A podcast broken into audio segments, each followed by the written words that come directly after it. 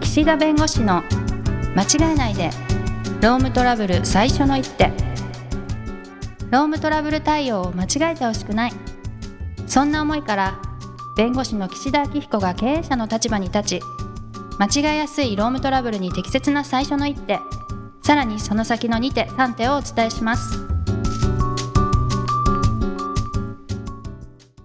皆さん、こんにちは。弁護士の岸田明彦です。こんにちは、ナビゲーターのとちおえみです。もうね、今日はね、法律の話しません。あ、そうなんですね。 今、ポチって切った人いるよ。切って今回いいや、みたいもな。う、もうもうそう、もうもう15分無駄になるから ね。ね、はい途中でね、まあ前回のラジオ聞いていただいた方がいいと思うんだけど、なんか僕、そのなんか、予知するっていうか、なんか、不思議な体験が多い、不可思議な体験をするって言って、なんか、ファイナルディスティネーションなの飛行機の映画じゃないけど、その、はい、飛行機リクライニング事件みたいなお話したでしょはい、でもう一個で実はあってね、最近。はいうんあの、街を歩いてたの、夜。はい。街を歩いてたの。そしたらね、この歩いてる道の先にね、なんかキラキラ光る四角いものが落ちてたわけ。はい。で、えふりかけって思ったの。あ、それぐらいの大きさ。そう、ふりかけの大きさのね、キラキラ光って、あ、はいふりかけかと思ったよ。見たら、はいあの、津村の葛根糖の薬だったあーはい、はい。の。あの、、こう、銀のあるだけ、こう、なんか、はい、番はい、号はい。が書いてあってね。あーはい、はあい。の、漢葛方の根ね。糖、漢はい、は方い。の袋だったわけ。はい。なんだと。つぶらの格好糖の袋かと思って、その後5メートルか10メートルぐらい歩いたら、本当にね、ふりかけの袋が落ち てる。怖くないですか自分が見間違えたものの先にそのものがあった。いやいや、これはすね、ごい、もそうれ。もうすぐメモしたよ、僕。あの、その、トークメモに。ああ、でもそういうのって、多う分ん私たちもあるんでしょうけど、え、でもね、でああ、もね面、白いと思って忘れちゃうんだろうな。でもね、それってね、例えばそこにあるべきものだったら別にそんな違和感ないじゃん。イあチョウのはい葉はいっぱかと思ってイチョウじゃなくて、うんうんその後イチョウの葉っぱが落ちてても、うんうん並木道とかだったらあるでしょはい。津村の葛根糖の漢方の袋と、うん、そのふりかけの袋がね、うん、こう等間隔に落ちてて、当然そんな前見てないですからね。うん。 そんな見えるかって話だから、もう多分奇跡なのよ。だってこの四角いキラキラした袋って、いろいろあるでしょはい。え、あるあ全る然共感してないじゃないこの僕の奇跡の体験を。いや、だからね、あるんだと思いますよ、私たちも。ちょっと変わったこと。その時に、あの、一緒に誰かがいると、ちょっとあー今これ思ったんだけど、こうこうこうみたいな話すけど、一人しかいない時には忘れちゃうんだと思う。しかも自分の思考の中の話ですもんね。うん思考の中、だから誰かに言ったそうそわうそうけそうじゃないから、それが真実そうかどうかもわからないけれども、でもいや、、でも忘れちゃうえーような気がす。と思ってる。あ、もうなんかでも、 めっちゃ面白いですね。いや そ、れは。うん、いや、だからそっか別に僕が変わってるわけじゃなくて、みんながそういう体験をしてて、一人でもそういうことでウヒウヒ、ウヒウヒしてる私が、いや、私もメモし物悲しいしなた方がいいなと思いましうんた。うんうん。メそうモですしねたらあるかな、そういうこと。そう。いや、だからこういうね、話を結局、はい家で一人で仕事してたら、こう、例えばそういう会話もできないじゃないですか。はい。だから、例えば会社に来て、いや、実は昨日こんなことがあってねとかって話があれば盛り上がるけど、うんうん。なんか在宅勤務ってそういう意味ではコミュニケーションがなかなか取れなくて、うんうってん、言いますよね。はい。うん。ご家族には話さないんですかうん。薬、ふりかけだと思った うん。薬で。うん。口が重くなるよ ね。いや、もっと話すべきことがたくさんあるから。ああ、そうなんですよね。ね家庭ってね。うん。必で要ねな、話さなきゃいけないことそうそうそうが。そう。はい。で、だからこの4月からね、こう、通常出社に切り替えてる会社さん結構あるの。ああ、リモートワークからから、そう。で、はいなぜかというと、やっぱり4月に新入社員入ってこられた時に、ああ、本当にね新入社員の方、がいきなりリモートってわけにいかなくて、一定程度そ難しいのオフィスの中で研修をしたり、は上い司。が教えたりするときに、うん。うん新入社員みんな来ました、イエーイってなって、来たら誰もいないみたいな。 わけにいかないから、だったらはいこのタイミングでみんなで迎えて、みんなでこう、教育しながら、みたいな形で、まあ、出社をこう、まあ、命じて、みたいなことはいはで、いう、このタイミングって結構あるの。うんうん。そうするとね、まあ、実際に、え、4月から出社ですかみたいな、はい。いうことをおっしゃって、ちょっと揉めることがあるの。うん。で、もともと本社とか、まあ、会社で出社して勤務してるし、契約上も別に、当時はね、当時はというか、もともとは普通に出社して働いておられる方であれば、雇用契約上就業すべき場所って会社なんですよ。はい。だから一定程度その時期だけ、えー在宅勤務を指示して、まあ、やっていただいてたってことだから、あはる意い。味原則に戻すだけなのね。はい。だけど、まあ、途中さんもそうかもしれないけど、もう在宅ワークというか、別にこう出社して、えー出社というか、その、例えば取引先さんのところに行って、あの、取材するっていうよりももうオンラインでできちゃったり、はい。まあ、各言うこのね、ラジオですら、うん。昔はね、事務所に来ていただいて、みんなでちょっと喋って、う小ん。話して、で、温まってから収録みたいにやってたじゃないですか。 はい。それが最近は、あの、ジャストの時間で、おはようござい ます。じゃあじゃあ始めましょうか。一本目お願いします。みたいな。そんなさっぱりしてたっけしてもうなちょっいとか。話しますよ。ちょっともうちょっとうん で、なるのよ、なるのよ。はい。はい。で、従業員の方から言われるのが、いや、いきなり出社と言われても困るっていうご主張結構ある。はい。だってもう在宅勤務メインでもう生活成り立ってるからと。それで計画も立ててるでしょうしね。そうう。んだ。けどねって話なわけ。会社からすると。まあね。それは、そんなことを言い出したら、うんいや、私はもうなんかすべての5時以降とか6時以降はもう全部習い事を入れてるんで、絶対1分たりとも残業できませんみたいなことをね、うん。仮に言われたとしても、うん。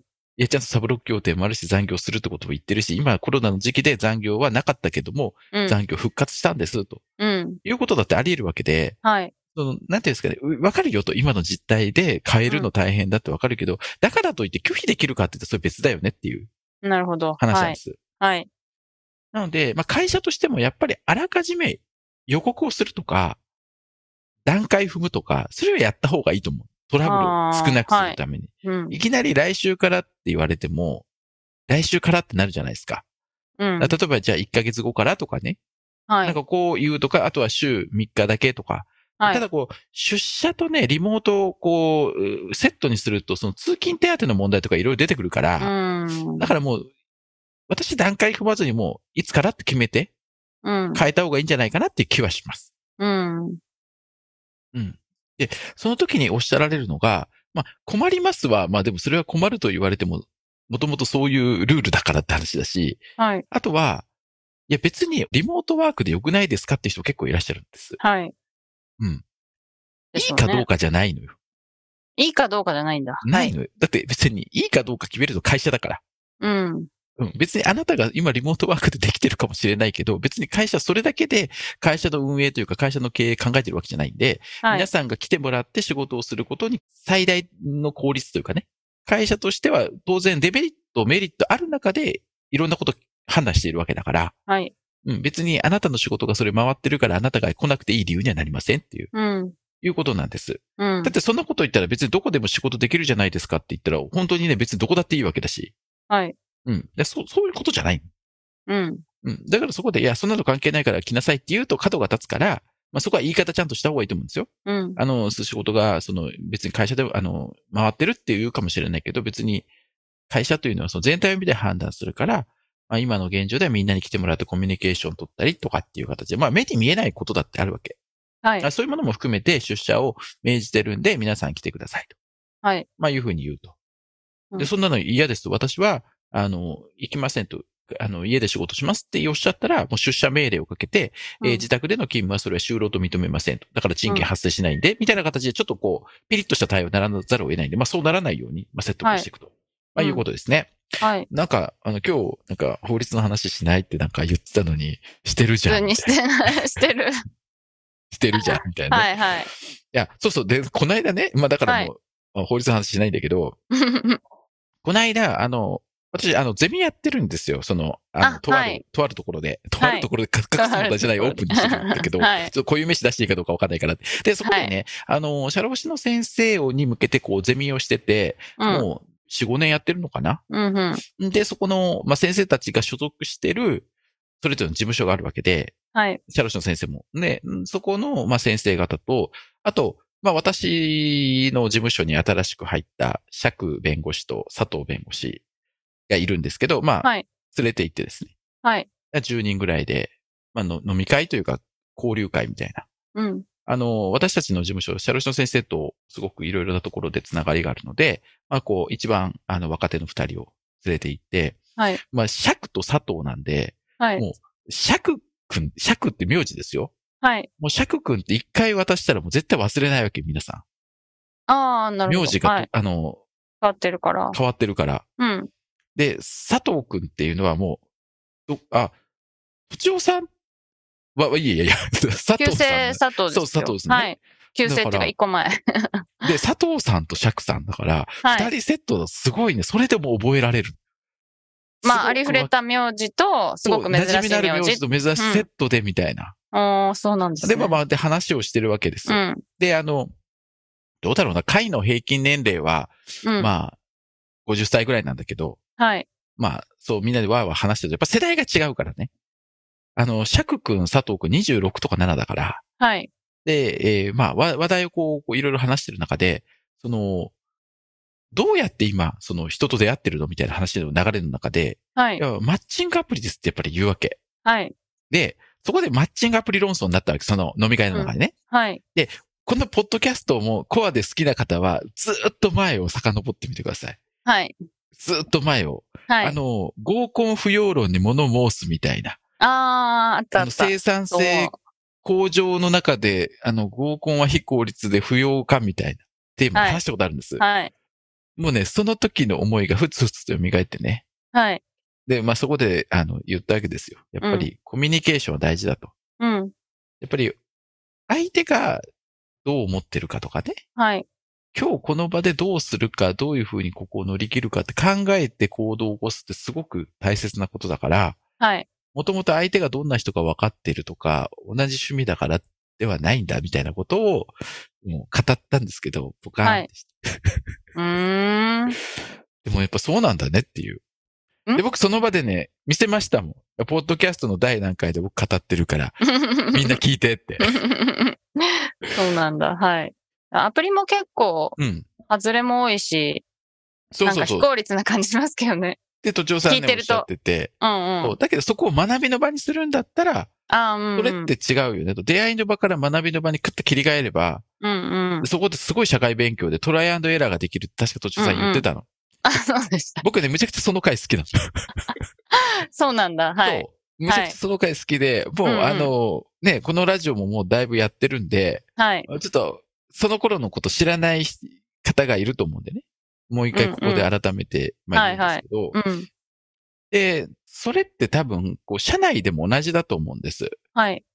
え、この人ってこういう人だからこう言った方がいいだろうなとか、うんこ。の人こういうタイプだから真実そういうつもりで言ってないだろうがなって分かってくるんです。だいうん。うん一。緒にいれば。うん。うん。だからといって慣れ合いでね、あの、この人には強く言っていいやとか、まあ、この人の言うことは、みたいな感じになっちゃいけないけど、少なくともボタンの掛け違いって減ると思うんですね。はい。で、なかなかそれが在宅勤務だとうまくいかない。で、別に在宅勤務でもできると思うんだけど、うん。みんながみんな得意じゃないから、それって。はいはい。だから、なかなかそれが難しい、相手の気持ちを押し量ることが難しい人もいらっしゃるだろうから、そういう意味では、やっぱり一定程度みんなが集って何かするっていう機会はあった方がいいだろうし、特に新入社員の方はそういう意味では、あの、上司に接する機会もない中で上司の方とが在宅勤務でなかなか会えないっていうことになると、そこのコミュニケーション不足って生じやすいんで、うん。まあ一定程度そういう機会もね、あの、まあある意味非効率的かもしれないですよ。あの移動してね。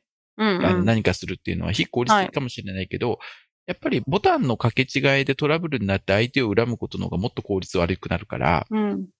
だから僕はあの、別にあの、オールリモートの会社さんも別に否定しないし、ま、まあ、あの、全部辞めて出社の会社さんも別に否定しないんだけど、少なくともやっぱり労働問題って人の問題、人の感情の問題がほとんどなんで、まあ、法律違反の問題ももちろんあるけど、だからそこをこうなくしていくために、やっぱりそう、そういうコミュニケーションとか会話とかね、大事かなと思って。だって、都庁さんもそうでしょう指導するときにさ、あの、バレエです。あの、生徒さんとかに。はい。やっぱりこの子にはこう言った方がいいとかってちょっとこう分けてますうん。